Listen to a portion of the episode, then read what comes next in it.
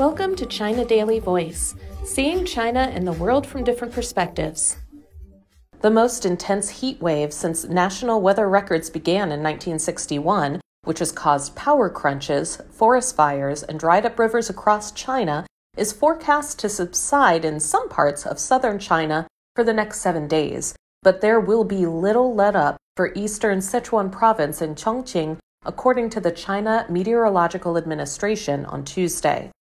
From July 22nd to Monday, five forest fires flared up in Chongqing, where temperatures have consistently reached above 40 degrees Celsius, according to the CMA's Public Meteorological Service Center.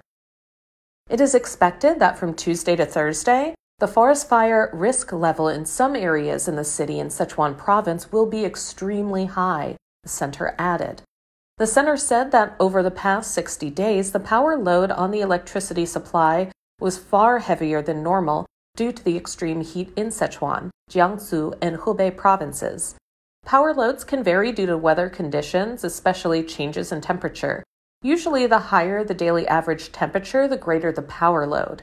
In Chongqing, transport companies have dimmed lights in subways to reduce the power load, and in Sichuan province, some new energy vehicle charging piles were switched off Jimu News, a media outlet in Hubei province, reported on Tuesday.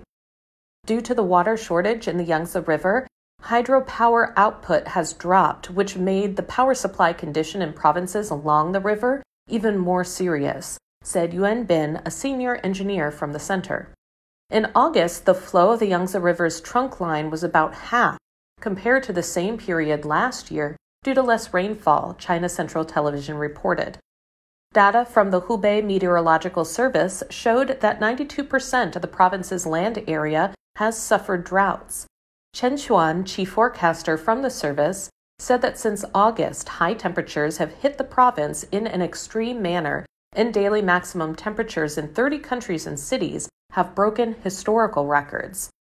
The National Meteorological Center lowered its heat wave warning from red to orange on Tuesday evening as the heat begins to ease. This ended a 12 day streak of national level daily red alerts for heat. China's four tier color coded weather alert system uses red to signify the most severe, followed by orange, yellow, and blue.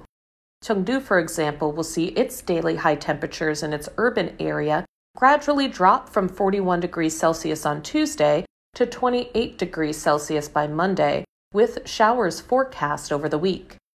Chen Tao, chief forecaster from the National Meteorological Center, said that although for the next seven days the heat wave is expected to subside in provinces in the south, it will not end immediately. The heat alleviation process requires some time, especially in Chongqing and eastern Sichuan, he said.